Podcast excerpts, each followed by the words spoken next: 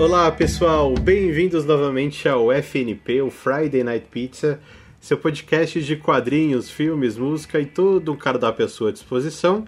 Eu sou o Revira Bruno e a pizza de hoje é qualquer uma, desde que seja paulistana e você coloque ketchup nela. E você, Fernando Petrucci? Fala aí, Mali. E aí, Brunão, tudo bom? Pessoal, pra mim, a pizza mais aterrorizante é que acompanha pimentão. Pimentão não dá, cara. É isso aí. Estamos também com o Ricardo Buda. E aí, Rick? Fala aí, Brunão. Fala, pessoal. Hoje minha pizza vai ser de... Cara, pra mim uma coisa que eu, sei lá, não gosto muito é pizza de frutos do mar, cara. Qualquer frutos do mar, não curto muito não. Pra mim é horrível. E quero ver a pizza do Billy Willy. E aí, William? E aí, uh, minha pizza aqui é uma ocorrência aqui que rolou com a galera do FNP, que é a, é a terrível e famosa pizza de atum com ervilha. Não! Não, que que é isso, meu? Ah, não é tão ruim assim, não. Os caras misturam ervilha ainda. Saudações ao Gabriel, que fez o favor de pedir a pizza errado. Ela veio com ervilha com gosto terrível. E é isso. E o pior dessa pizza de ervilha é que ela não se sustentava no prato. Você ia cortar a pizza, a ervilha ficava sambando. ficava uma Mas, ah, mas bagunça. não, o problema não é da ervilha e nem do atum. O problema é que, que foi mal feita mesmo. Os ingredientes são bons. Sim, sim, o lugar lá geralmente é bom.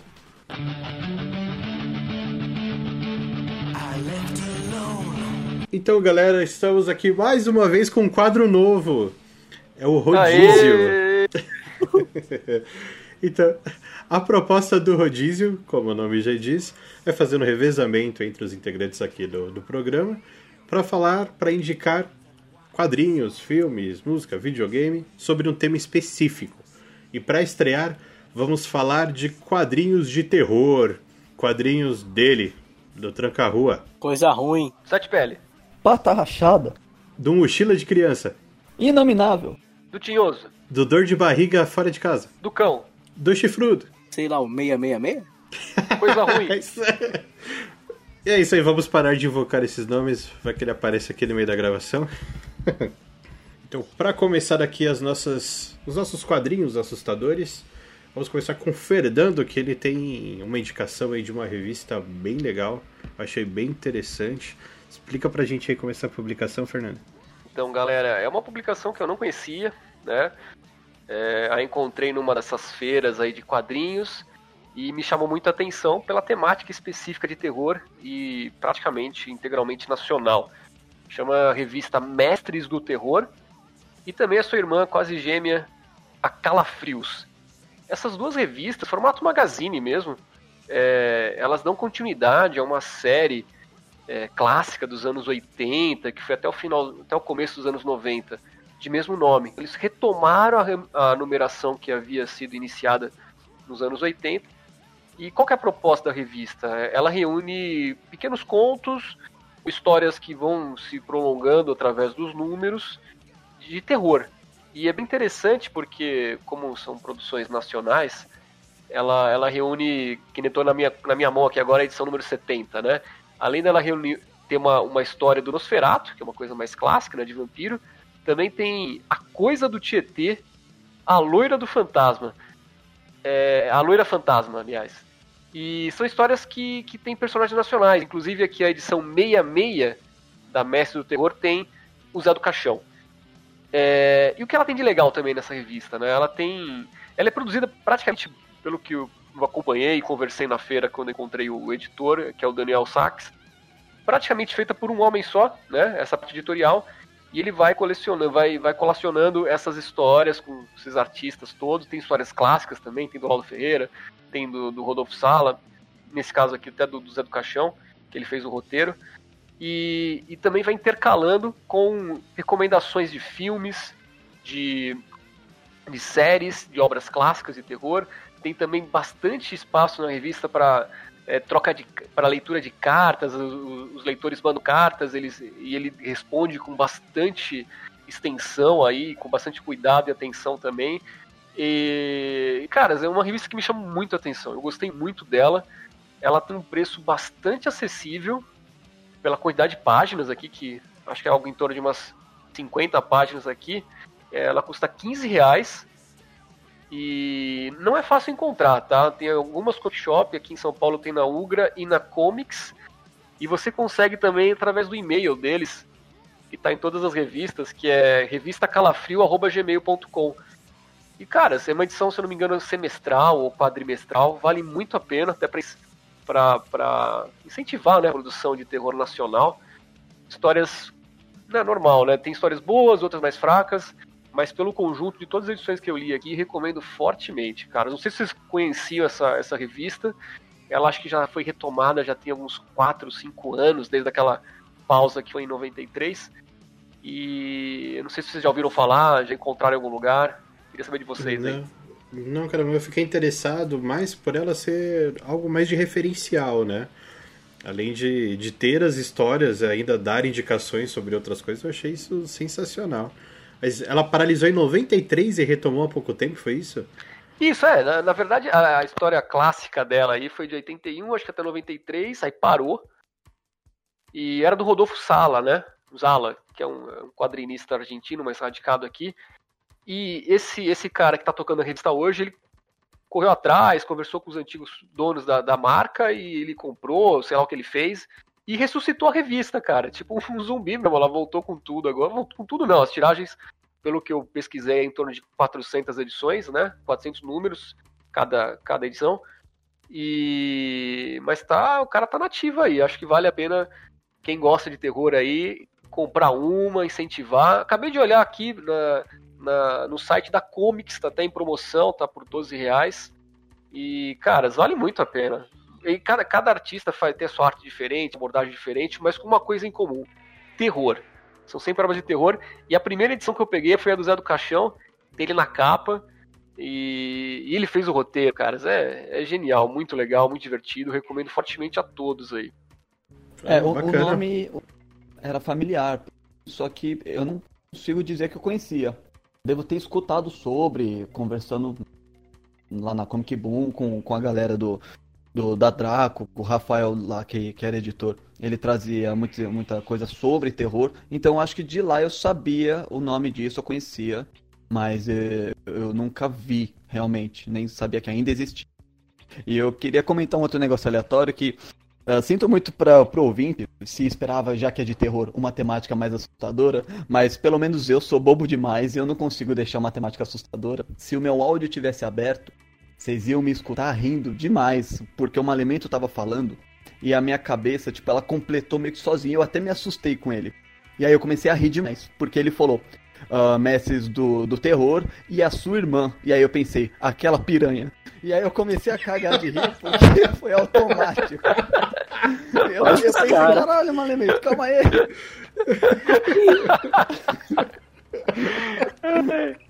Não, mano. Ai, ai, cara, é, é, é, irmã porque é muito parecida, cara. Trabalho editorial, né? É muito semelhante. Não é uma piranha, não. Mas assim, é, pelo que eu pesquisei, a Mestre Terror ela reúne mais histórias assim de personagens, assim, sabe? Que nem eu falei para vocês, né? Tem a loira do fantasma, a loira fantasma, coisa do Tietê, é, vampiros, né? E a Calafrio parece que reúne umas histórias mais longas. Mas como eu não comprei muitas edições ainda, não, não, não peguei essa. Não, não, entendi direito essa diferença, mas são duas, duas revistas aí fora do padrão, né? E acho que vale a pena a gente dar uma força. É, parece bem interessante. Tipo, você falou coisa do Tietê, é uma coisa que, que me chamou a atenção. Eu, eu leria, mano, fácil, fácil.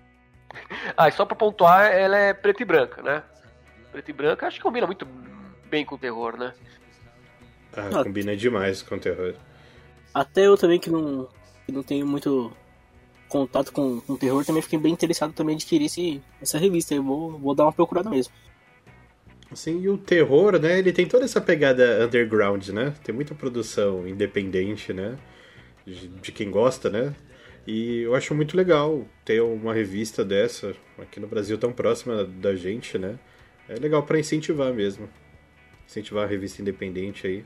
Vale a pena. Só repete o e-mail aí, Fernanda. Vamos lá. O e-mail aqui, tanto para mestres do terror como para Calafrio, é um só, né? É revista Calafrio gmail.com. Através desse e-mail você consegue fazer o seu pedido. E também tem na, na Comics, é, tá até em promoção hoje lá, eu vi, tá 12 reais cada exemplar.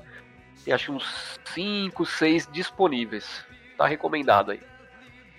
Hoje, lembrando que estamos gravando no dia 9. Isso, de- muito bem. Que mês 9 é esse? Março? De maio. Maio. Maio. Todos são iguais agora, né? É tudo igual. Agora só existe ontem, hoje e amanhã só. Então vamos para o próximo prato do rodízio. E aí, Ricardo, o que que você trouxe pra gente? Fala aí, Brunão. Então, eu vou começar aqui hoje falando também mais um mangá. Um mangá chamado Dementia 21. Eita, é bom, hein?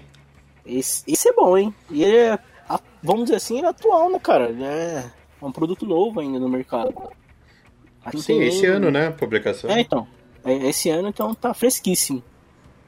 Bom, ele é da editora Todavia. E ele é do autor Shinkaro, Shintaro Kago. E essa demografia é um seinen, ou seja, para maiores, maiores de idade, né? Sendo tema de terror. Bom, ele é uma coletânea em que o Shintaro Kago ele faz um negócio, um gênero chamado Eroguro Nonsenso, que é, que é a base do humor, o grotesco e o nonsense porque ele fala de, de uma forma ácida da sociedade, as normas que todo mundo quer colocar e os tabus, né? O, a coletânea tem 17 histórias e ele fala sobre a vida de uma cuidadora de idosos chamada Yuki Sakai, porque é onde ela trabalha numa agência, né? Que é tipo uma agência de diaristas, né? Então, a cada dia da semana ela vai para um, vai um lar de idoso. Tem uma das histórias que me chamou muita atenção, que é uma família que são, se eu não me engano, são três são três irmãs que elas são pa- do pai dela. Ela já não tem a mãe, mas só tem o pai. Que só que o pai na infância foi muito rígido com elas, tanto que elas não puderam namorar, ter relações com outras pessoas assim. O pai era muito, muito, muito rígido. Ah, Só que agora na velhice, então praticamente elas tomam conta dele. Só que então chegou a hora dela se vingar dele, né? O que acontece é que a de uma das vinganças, ela não não não deixam ele comer, porque como ele já é um senhor de idade, então ele tem tá usando dentadura. Então, é. é aquela, você já viu essa página. Já. Aí você vê que, mano, o, a, tipo, a, a cuidadora de idosos, o que, que ela faz? Ela compra uma, uma dentadura nova no mercado, em que é, praticamente os dentes velhos eles caem e nascem novos? Tipo, ela se, se, higieniza- se higieniza au- automaticamente. Só que, sei lá, o que acontece, dá um defeito nessa dentadura, começa, mano, a nascer dentadura, dentadura, dentadura, uma atrás da outra, e tipo, essa cena é, pra quem tem fobia, mano, é, é meio pesada, porque praticamente a, a boca do cara inteira tem den- dentadura, vai pro olho. Tipo, Sim, nossa, nossa. Mano, até começa a me coçar aqui agora um negócio. É creepzeira, né? Essas bizarrices é, é- é muito, muito oriental. É, não tem. Você não vê, tipo, americano fazendo isso, mano. É muito bizarro essas coisas desse tipo. E o da hora é que, tipo, as dentaduras começam a sair da boca do velho e começam a morder as filhas. E também nas filhas começa a nascer dentadura, dentadura, dentadura, mano.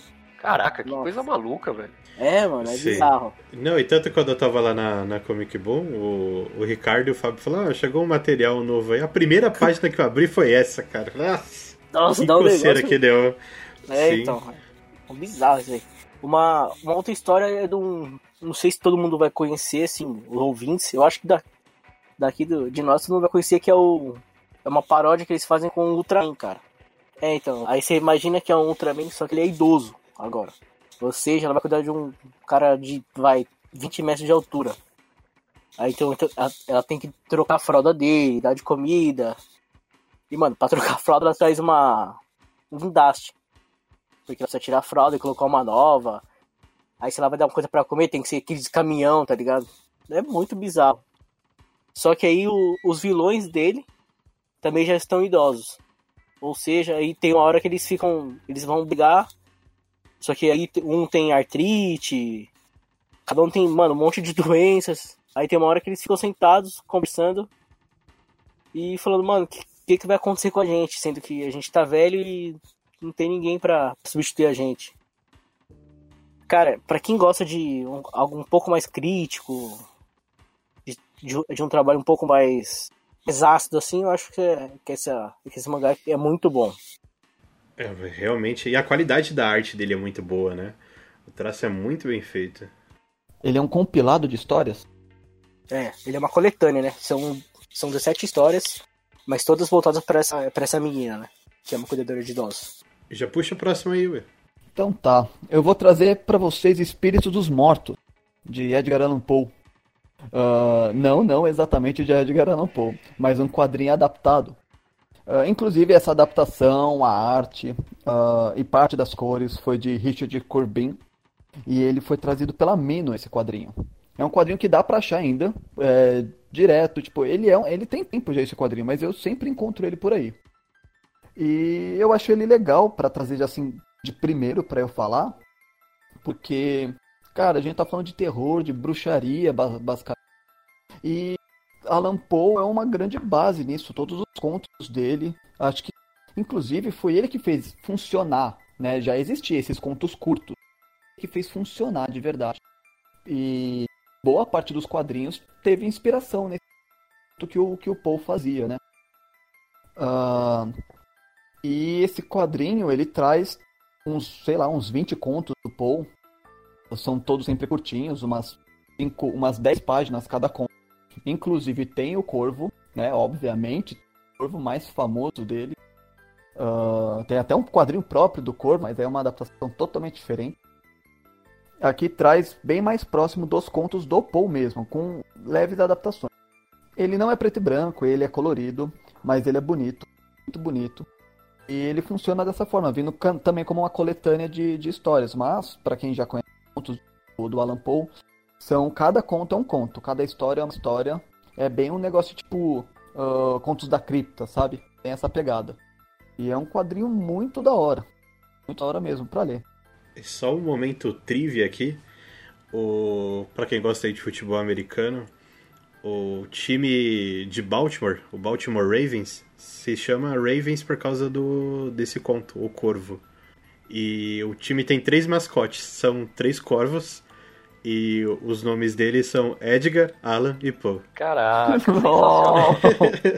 Eu sabia Bem dessa legal, né? vinculação né? com, com a obra, mas os, os três mascotes é, é, genial. Puta, que legal, cara. Essa hora aquele meme lá fugindo da cabeça. Nossa. E, ô Will, você falou que ele é, ele é desenhado ou ele, ou ele é colorido pelo Richard Corbin? As duas coisas. É que a, a colorização não foi só com o Richard. Ele teve uma ajuda da Beth Corbin, mas... Uh, a... tudo em casa. Adap... foi tudo em casa. Mas a adaptação é, é, e a arte é dele. Então, porque o Richard Corbin, para quem gosta de títulos, é, vai, quadrinhos mais é, mainstream, né, vamos dizer assim. Ah, ele tem um, um, conto da, do Marvel Max com o Luke Cage, cara. Mano, é, vale a pena dar uma conferida aí também, quem quiser também. Só um adendo, não tem nada a ver com terror, não. Só vou mencionar um negócio a mais aqui, já que eu mencionei o Corvo. Acho que vale mencionar o Corvo do, do O'Brien. Qual que é o resto do nome o dele? Malen, não é? Não, é alguma coisa bar. É da Dark Side. Isso, então, esse O Corvo, né, da Dark Side, que é Uh, muita gente conhece esse filme, a gente vê cosplay sempre inspirado nesse filme. O protagonista é o Eric. Logo no começo uh, rola, rola aquela, aquela tem, cena já mais pesada uh, em que ele toma, ele toma um tiro. E, bom, aí tem toda uma questão diferencial entre o filme e entre o, o quadrinho. Tem o, o quadrinho ele fica mais é, subjetivo ao que você entende, enquanto o filme ele dita que ele meio que voltou à vida. O quadrinho não, não diz exatamente isso, até porque ele se enche de morfina o tempo todo. E aquele quadrinho ele foi escrito pelo Brian na quando ele estava é, na, na guerra. Isso, Obra, Obar. James Obar. Foi escrito. Ele foi escrito pelo James Obar uh, enquanto ele estava uh, ah, na guerra e ele estava na, na, em campanha, na, nos, nos, nos, acampamentos, nas trincheiras, sempre lendo Edgar Allan Poe, sempre lendo os contos do Allan Poe. E por causa dessa influência, ele acabou começando a criar um, um conto próximo, né? Inspirado nessa ideia de um corvo vir até você e ter uma relação com a morte da, da, da esposa, da mulher lamentando a morte da esposa, e aí um corvo, que é o mensageiro da morte em muitas culturas, para conversar com ele. E o quadrinho O Corvo do, do James é, o bar toma isso como inspiração, mas diferente. Ligada muito mais ação e, e crítica do que terror mesmo, na minha opinião. Mas é muito bom também. Sim, como não lembrar do filme do Brandon Lee, né? Pô, até triste pensando que ele morreu por causa disso, cara. Complicado. Vou puxar aqui pra mim agora, já que o Will mencionou de um quadrinho da Dark Side. O que eu vou comentar também é da Dark Side. O nome da obra é Witches. É bruxas em inglês, só que ao invés do I tem o Y. Witches. Ele é escrito pelo Scott Snyder, né, escritor do Batman por tanto tempo.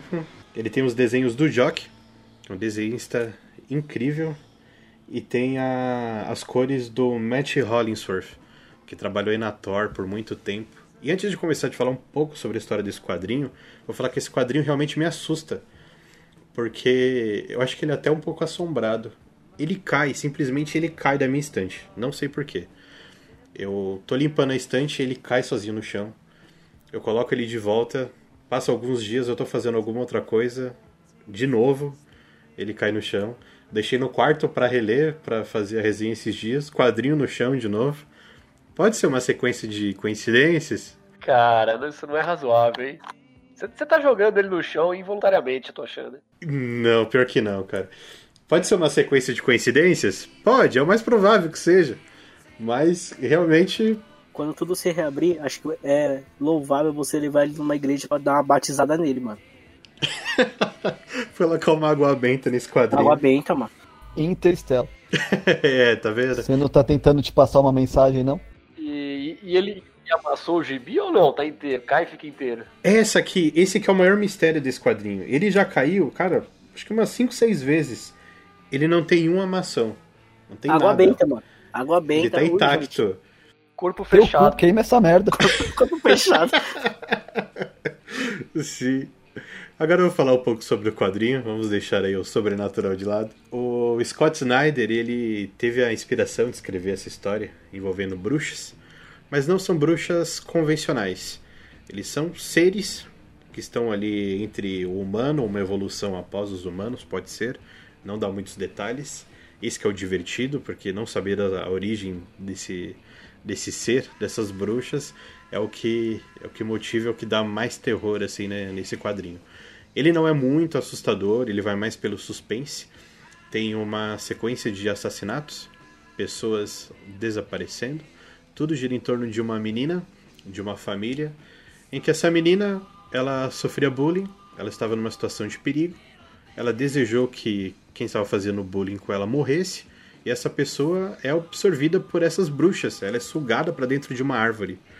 E aí começa todo o drama. A família muda de lugar para abafar os comentários, os boatos, e para onde eles vão, a concentração dessas bruxas é pior ainda.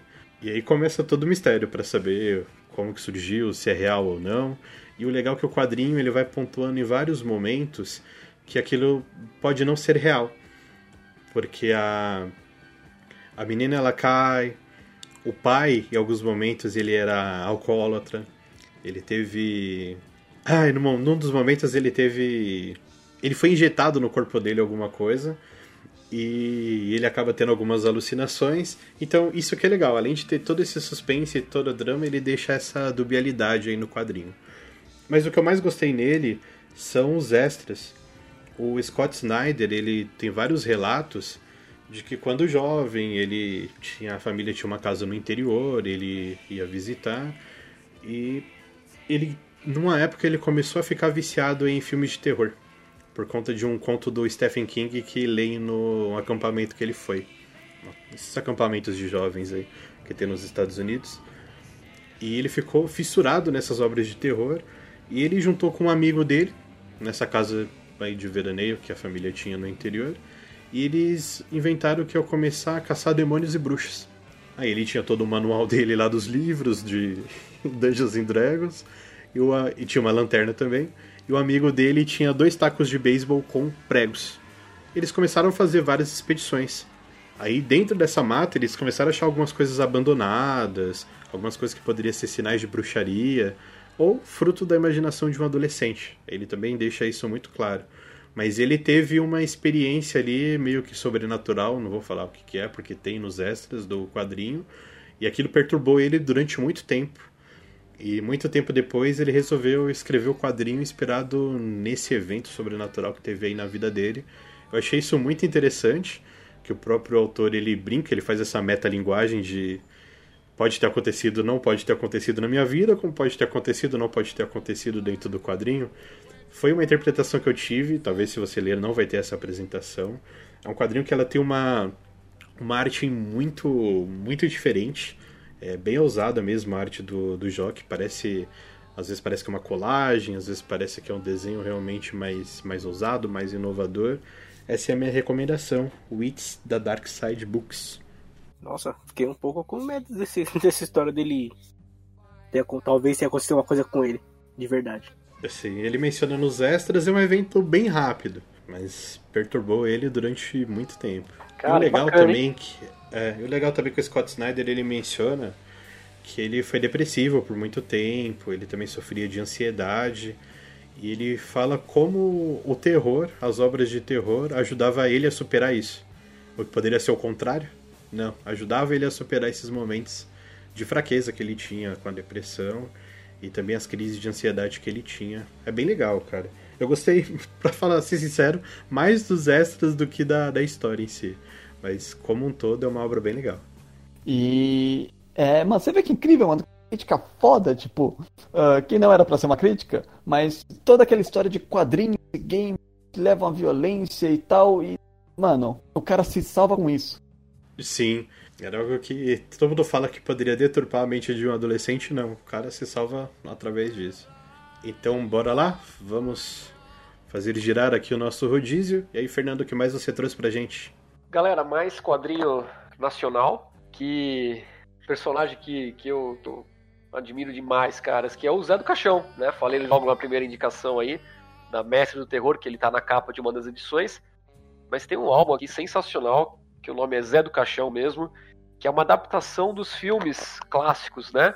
A meia-noite levarei sua alma e esta noite encarnarei no teu cadáver. E é uma produção aqui de, de arte do Laudo Ferreira, né? Que basicamente são os dois primeiros filmes da trilogia do Zé do Caixão no gibi. É, ele é um material adulto, né? Proibido para menores de 18 anos e conta, não sei se todo mundo conhece a história do do Caixão, mas basicamente ele é um, ele é um, um, um, agente funerário, né? E uma cidade pequena.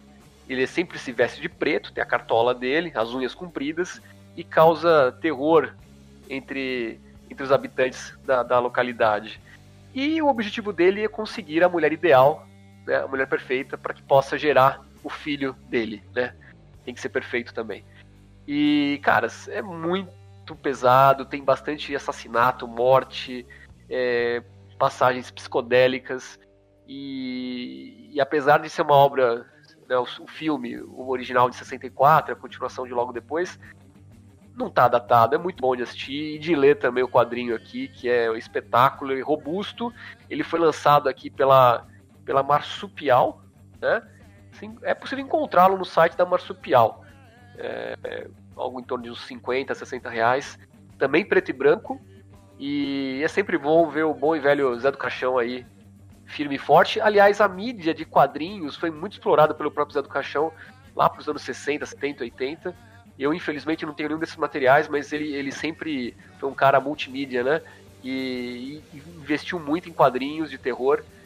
E, caras, essa história é muito bacana. Esses dois filmes são sensacionais, se puderem assistam.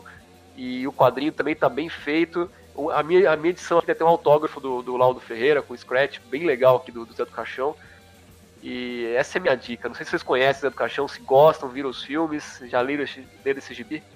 Olha, cara, nunca tive muito contato com o Zé do Caixão.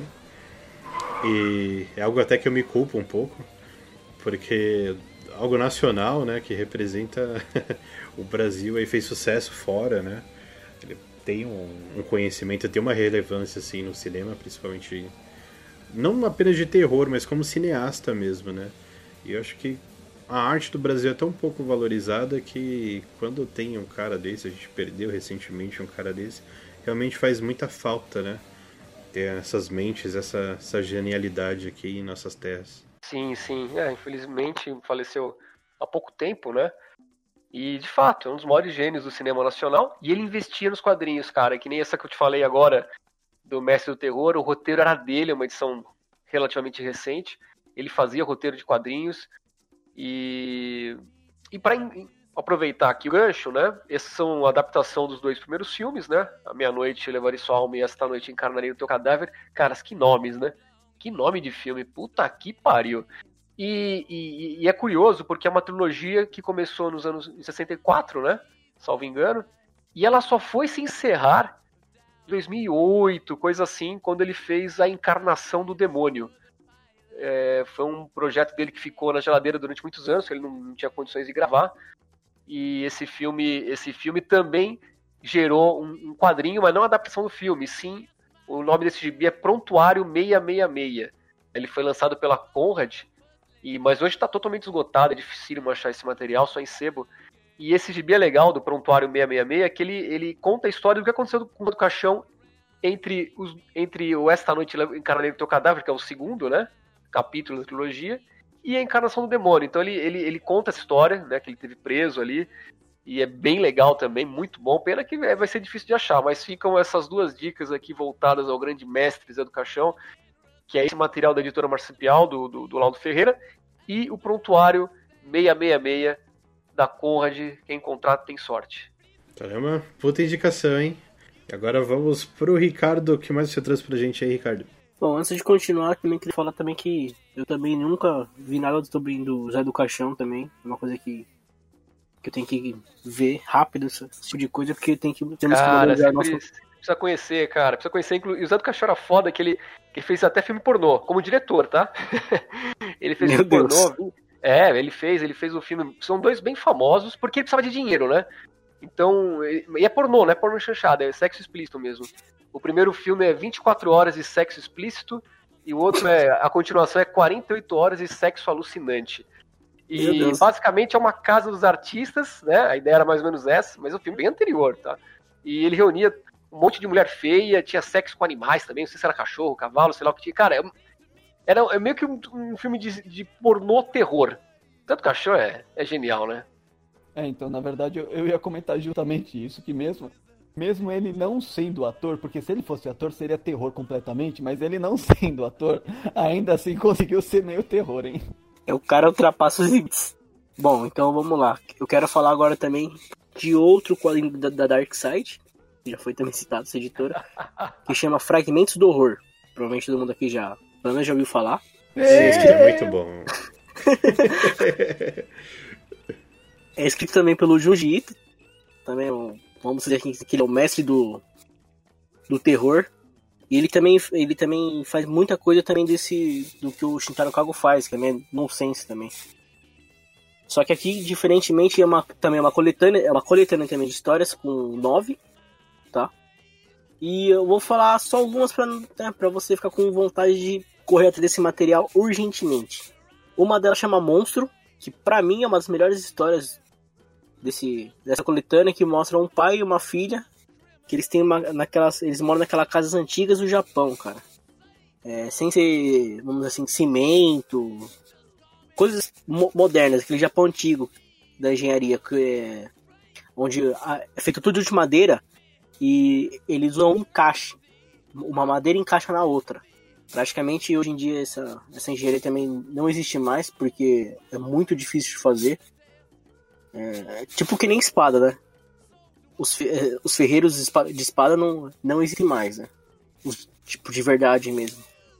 E quem faz, e se tem algum, ele cobra muito caro, muito caro. Então, só que nessa casa aí, aparece uma mulher que ela se relaciona com o pai da menina. Só que na verdade ela quer se relacionar com a casa. Uma coisa meio bizarra. Peraí, peraí, peraí. Você falou... Oi? Você falou bizarro? Você falou bizarro? Pornô ocidental? É. Quer dizer, oriental? Não.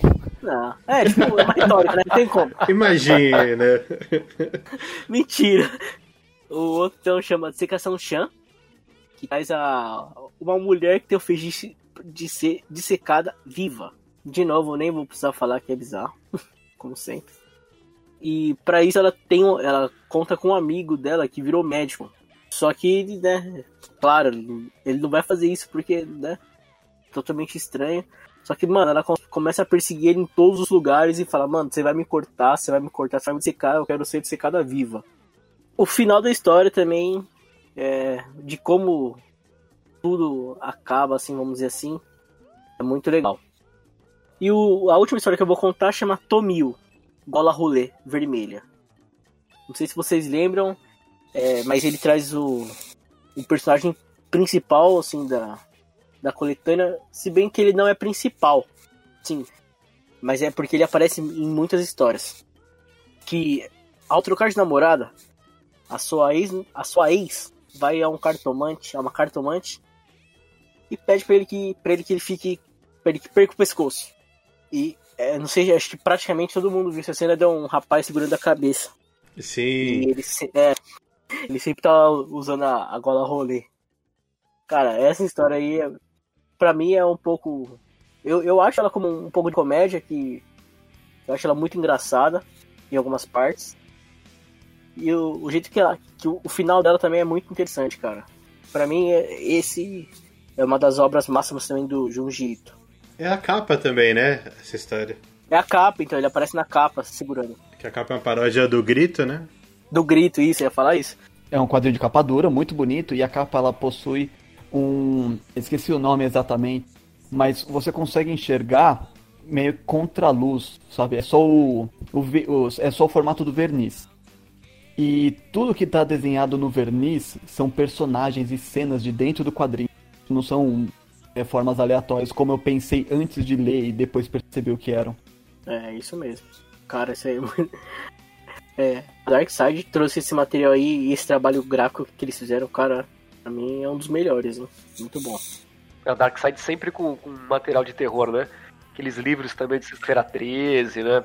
Massacre da Serra Elétrica, puta, é bem legal, né? Ah, inclusive, tem até do Zé do Caixão, né? Mas já falei demais do, do Zé. A Dark Side tem majoritariamente material voltado para esse, esse enredo, para terror, seja quadrinho, seja livro.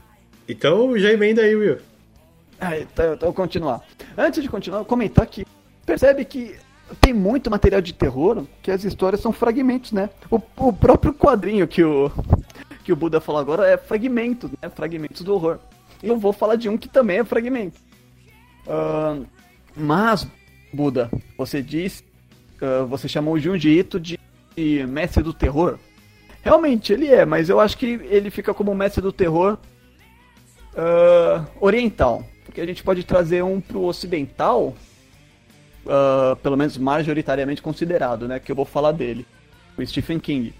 É, Sim. verdade, verdade. Podemos falar que já me tirou Já me tirou o sono muitas vezes já, esse desgraçado. Nossa, cara, esse dia... Cemitério Maldito, puta que pariu, Colheita Maldita, era pesado, hein? Eu tô lendo uma coisa, coisa, agora. Eu também. Sim, eu... Nossa, coisa. Eu tô lendo uma coisa, os filmes nem tanto, mas o livro. Cara, esses filmes do, esses filmes do, do, do Stephen King eu assistia quando tinha sei lá, 9, 10, 11 anos, eu tinha muito medo. O Iluminado! Não, então, eu vou puxar do meio que de filme mesmo. Porque assim, o quadrinho que eu vou falar é o, é o Creep Show. Ele é da Dark Side também. Um quadrinho grandão, bem fora de formato, quase que quadrado o negócio. E ele originou de um, de um curta, curta-metragem do Stephen com outro diretor que, que fez o Noite dos Mortos Vivos, eu não lembro o nome dele agora. Alguém lembra? Alguma coisa Romero, né? É, é, é acho que era. Bom, o Romero, ele é um puta diretor, hein? De filmes de terror. Então, e aí o Stephen King com ele, eles produziram uns curta. Uns curta-metragem é, meio que inspirado em histórias de terror mesmo, que é, é bem... E ele curtiu tanto o trabalho dele que ele tornou um quadrinho que é o Creep Show. São cinco histórias totalmente independentes, começo, meio todas, todas de terror. Eu tenho uma sensação de que cada uma meio que aborda uh, um terror pessoal, uma fobia, sabe? Tipo, tem uma que ela meio que aborda o claustrofobia, sabe? Então, e ele era, ele tinha essa pegada mesmo. O próprio It começa lá com clownfobia, acho que é isso. Então esse Creep Show ele tem essa pegada que vai é, é, trabalhar meio que fobias na maioria das histórias, tirando a primeira, que ela, a primeira é bem clássica, é bem mortos-vivos. a arte é super ano, sei lá, 70. É bem bonito, não é datado. Ah, é, tava tentando lembrar o que, que eu ia falar, que é do ilustrador, que foi ilustrado pelo Bernie é, Wright, que é o ilustrador do Monstro do Pântano. É, lembrando também que o Bernie Wrightson que você falou, ele é um dos, um dos caras que mais desenhou também pra IC Comics, aquela revista também que era pra terror. Então vamos lá, vou pra, pra mais uma indicação minha. Eu vou indicar o Fernando aí, que é um grande defensor dos Fumetti, dos quadrinhos da Bonelli, vai gostar da minha indicação. Eu vou falar de Dylan Dog, detetive do pesadelo. Esse é Cara, eu, sim, quando o Fernando começou a me pentelhar pra ler Bonelli, eu falei- Pentelhar. falando de vários materiais tal, ele insistiu muito no Júlio, eu fui perguntando, não, me fala um pouquinho de cada um. E o que mais me interessou foi o Dylan Dog. O Dylan Dog, ele tem um, um que ali meio que de James Bond, né? Ser um, um cara mais apresentável tal, trabalha como detetive. Bem, vamos, vamos situar. Apesar de ser um quadrinho italiano, as histórias do Dylan Dog se passam em Londres. Principalmente lá no, no centro velho de Londres, que é onde ele habita. Então, o Dylan Dog ele é um detetive especializado em causas sobrenaturais, ou não, ou coisas que podem ser sobrenaturais. E ele é um cara que tem um gosto bem peculiar, né, Fernando? A casa dele é cheio de escultura de, de monstro. O toque da campainha dele é um grito, né? Como se uma pessoa estivesse sendo, sendo esfaqueada. Então, ele é um cara de gostos estranhos, gostos suspeitos. E ele acaba resolvendo esses casos que são sobrenaturais ou não, né? Ou não, ou não, exatamente. Você muitas vezes, lendo Dylan Dog, você acaba se sentindo enganado, né? Você pensa que é uma coisa e de repente o desfecho vai no sentido contrário, ou vice-versa, né? É, é como, como o Brunão disse, né? É um, é um fumetti, é um quadrinho italiano, no caso da Bonelli, que é a maior editora é, da Europa, né?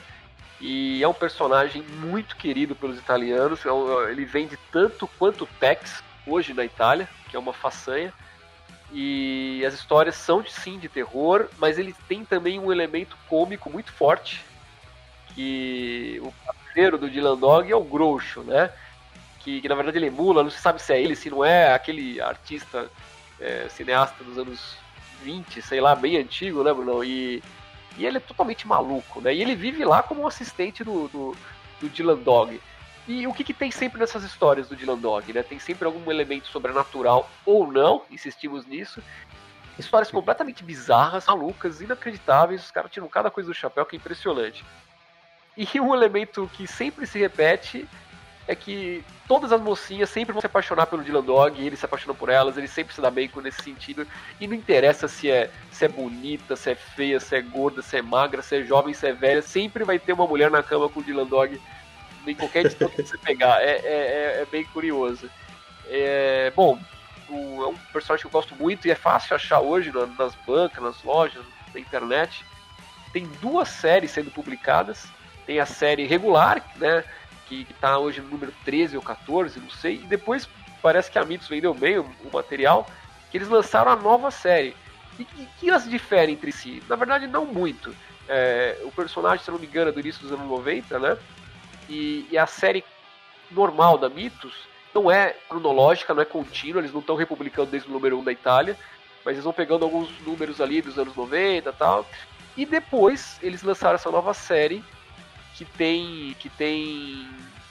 é, agora acho que nove números, e ela é um pouco mais moderna. Eles pegaram uma numeração mais recente em relação à à- à clássica italiana, um pouco mais recente, então tem elementos novos, como telefone celular até, né? E algumas Isso. mudanças né, do, do- de personagens ali, chave, né, que ficaram um pouco mais afastados. Mas essencialmente são sempre histórias excelentes. Você vai, pode pegar qualquer uma, elas são fechadas em si mesmo. Você pode pegar qualquer número, elas não são continuações de nenhuma outra. É claro, se você estiver lendo mais, você consegue absorver mais todo esse universo do Dylan Dog.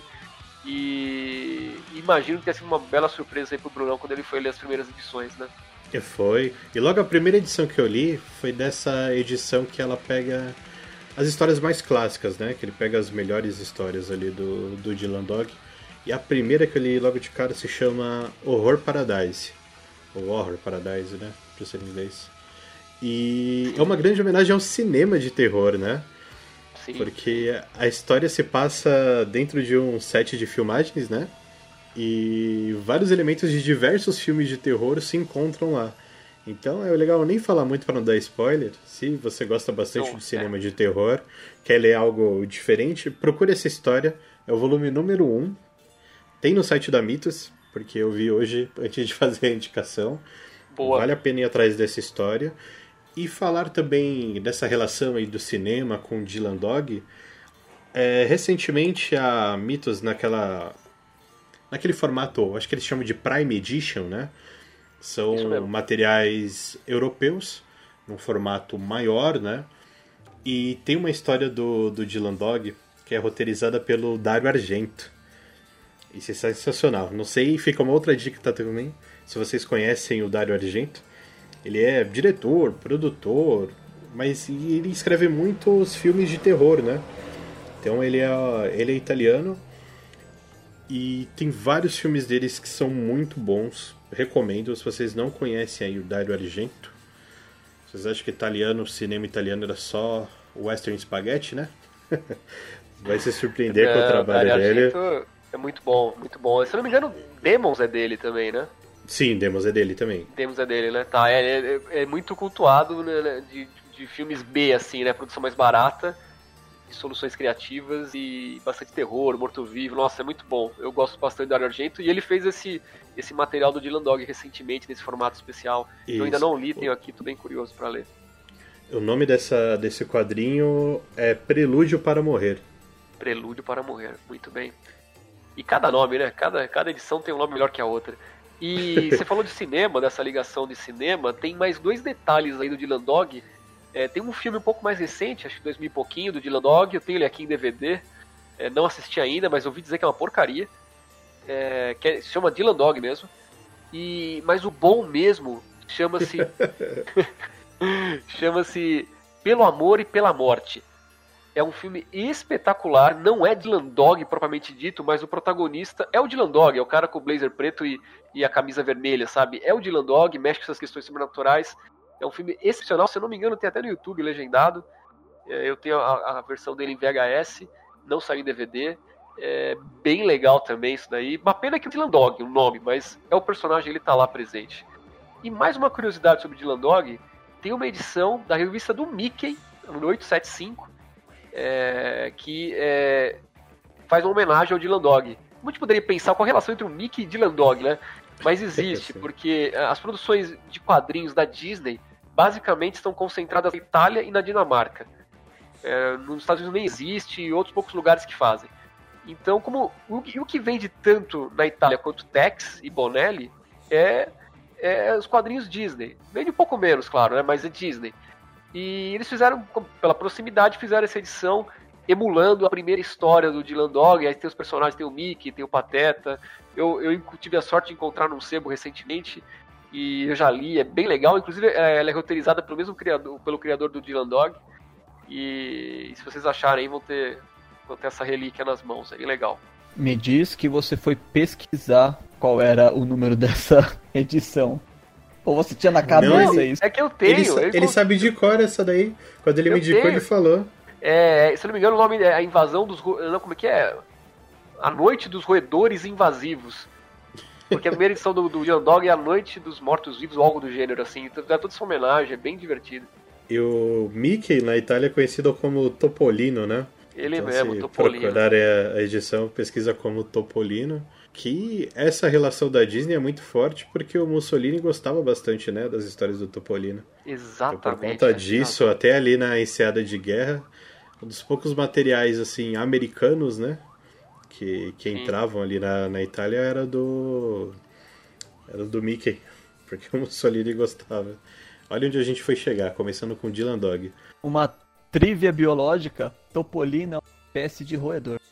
Olha só. Caramba, muito bom. Brunão, melhor indicação da noite. Dylan Dog, espetacular. Ainda bem que tem duas publicações bimestrais aí, tá excelente. E tem só uma coisa que eu queria comentar, eu vou até deixar depois.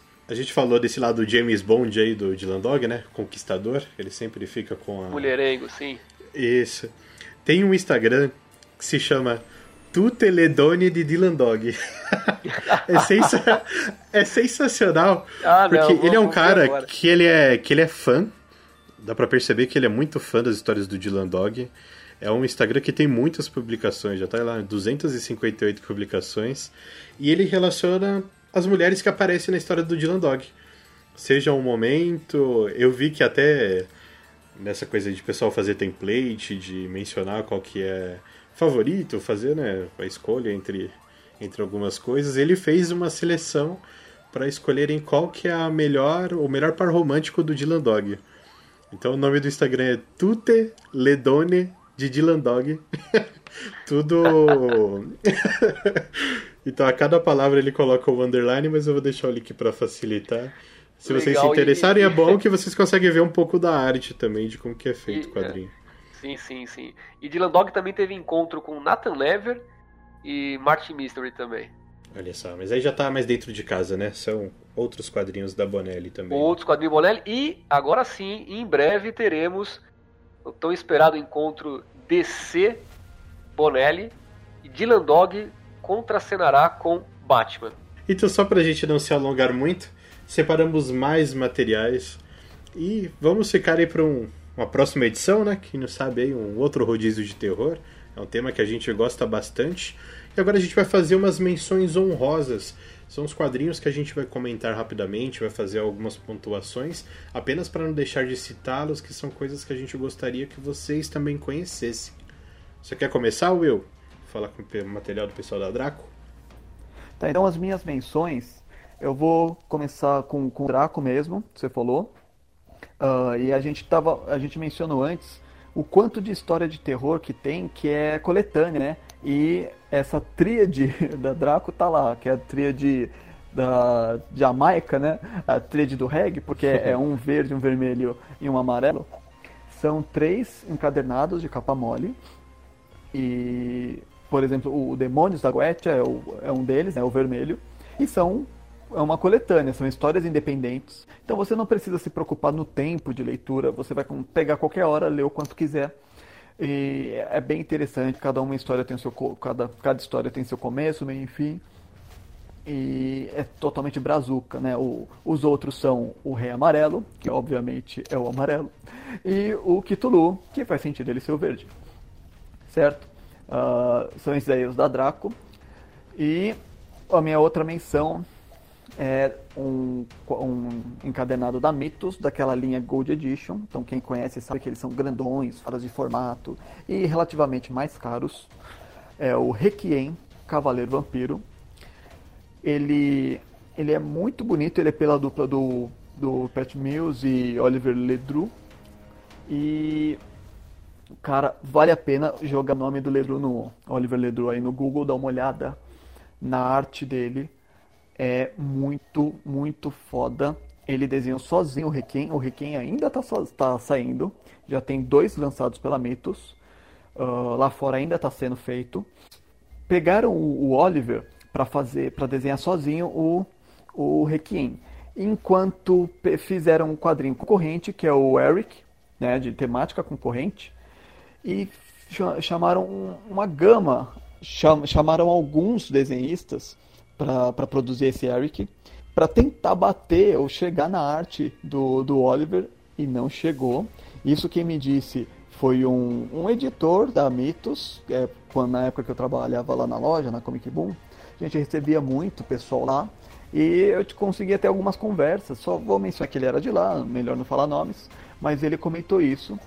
Uh, que, que chamaram esse, essa galera para tentar bater essa arte e não conseguiu. A arte do Oliver é muito, muito foda. Coloca aí Requiem, Cavaleiro Vampiro e dá uma olhada nessa arte.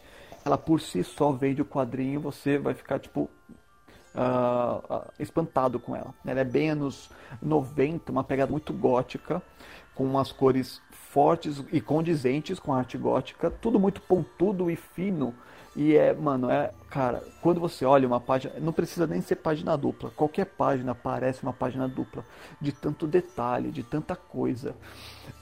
Esse editor mesmo falou que se você pega uma lupa, comentário aleatório, se você pegar uma lupa, para olhar uma cena em que o protagonista tá pelado, você consegue ver até a fimose do, do maluco. De tão detalhado que é o quadrinho. Então é realmente uma arte de peso, peso muito boa. E o enredo é totalmente. O, enredo ele foge de, das coisas que a gente mencionou nesse programa. Uh, não mencionamos nada igual a ele. E é basicamente de forma resumida, porque o enredo é meio complexo para explicar assim. E no segundo quadrinho deixou mais complexo ainda do que no primeiro, que começou a envolver a questão política e tal.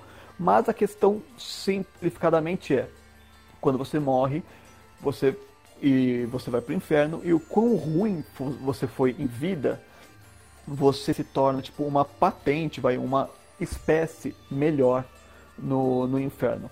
Por exemplo, você morreu, uh, o, o, protagonista, ele era muito, muito, muito ruim, muito, muito ruim. Tipo, eu estou sendo é, arbitrário, né? Ele era nazista.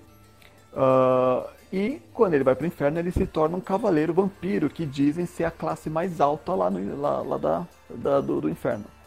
Se ele fosse um, sei lá, tivesse morrido por questões religiosas, esse tipo de coisa, ele se torna, a pessoa se torna um lobisomem no inferno. E aí tem guerras políticas territoriais, existem cidades, tipo a cidade principal dos vampiros é Necrópolis. Uh, você lá nasce velho e vai ficando jovem, e a arte é assustadoramente bizarra. Isso é, é muito bonito isso aí. Só de olhar já, já enche os olhos. E, e essas foram as minhas indicações de honra. Então vamos lá, Ricardo, o que você trouxe aí para fazer uma menção aí pra gente? Bom, a minha menção vai ser uma, uma série também da Vertigo também, que é o Hellblazer, o famoso John Constantine. Ô, oh, cara é... bom, hein? Ô, oh, carinha bom. Mas para mim, a, a melhor fase para mim é o do Infernal, escrito pelo Garfienes, cara. Aquilo lá, eu tô terminando de ler, mas já, já me tirou o sono já isso daí. É, então, cara, é umas coisas muito boas. E, cara, são novos encadernados, nove encadernados aqui no Brasil, trazido pela Panini. E se você acha isso, cara, compra, porque isso é muito bom. É, tá bem difícil de achar mesmo essas edições. O que tá difícil de achar também é o Monstro do Pântano, né, Fernando?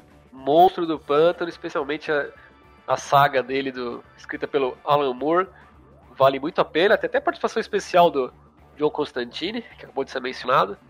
É, é espetacular, né, caras? É, como que ele constrói uma narrativa dessa e dá profundidade para um personagem que, que a princípio é tão esquisito, né? Você vai imaginar como que o Monstro do Pântano pode sustentar uma revista com tanta qualidade e, e esse pontapé do, do, do, do Alan Moore foi, foi impressionante. E outra, outra indicação, menção honrosa, cabe ao nosso querido Spawn. É, não tanto por. Vamos falar que o gibi é de terror em si, mas tem todos os elementos, né? Você tem a, o Maleboja, a questão do inferno, né? Então tem vários elementos que, que não vão te garantir um susto, mas acho que está muito ligado com a cultura do terror. É isso aí, Spawn e Monstro do Pântano. É, a menção que eu vou fazer também, ela não vai te gerar muitos sustos, é mais a temática mesmo.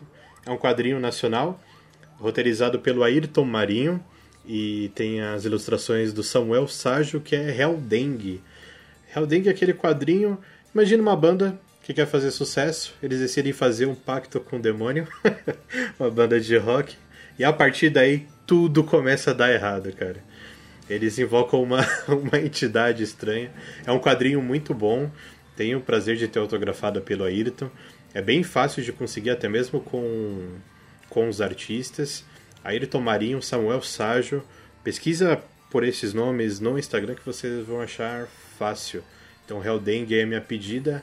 Pacto do Demônio com a banda de rock. Alguém tem mais alguma menção para fazer? Ah, eu queria mencionar uma coisa assim saindo dos quadrinhos, vai, outra mídia pra galera. Na Netflix tem uma série muito boa que é, não tem muita gente que conhece, foi o Brandon que me mostrou. Chama Frequência Kirlian. Visual muito bonito, minimalista. E os contos também são, são meio que coletâneas, só que tem uma progressão. E ela conta de um jeito bem, bem engraçado, bem engraçado não, bem interessante. Lembra um pouco o Freak Shows que no Cartoon Network, uh, que era aquela história de um amigo de um amigo meu.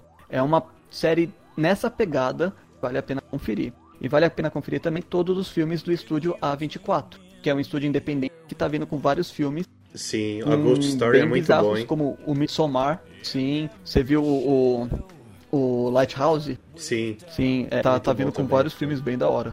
Então, pessoal, é isso. Espero que vocês tenham gostado de mais um formato de programa que a gente está testando aqui. Deixa aí o comentário de vocês, se vocês gostarem ou não. Dê o seu feedback lá no nosso e-mail, podcast.fnp, são as iniciais de Friday Night Pizza, arroba gmail.com. Então, podcast.fnp, arroba gmail.com. E tem também o nosso Instagram, que é o podcast FNP Lá você vê as nossas publicações, a gente sempre coloca um conteúdo adicional dos nossos episódios lá. Deve estar se perguntando que a gente não comentou nada de The Walking Dead, não falou nada de Hellboy, também não falou do I'm a Hero. São muitos materiais, se a gente falasse isso, a gente não pararia de falar. São materiais muito bons que a gente gosta muito e que merecem programa próprio, né?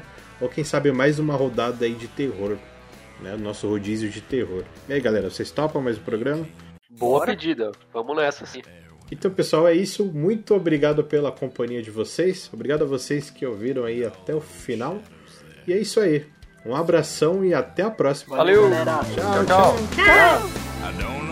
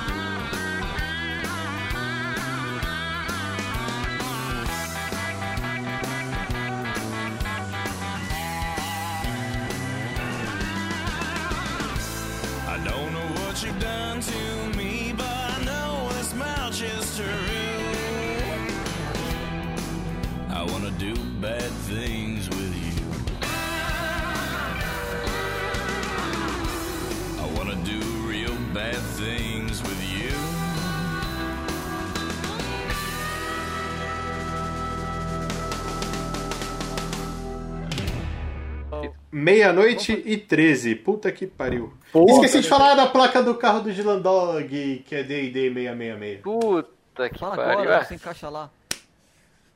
Ou você põe esse final. Eu esqueci de falar.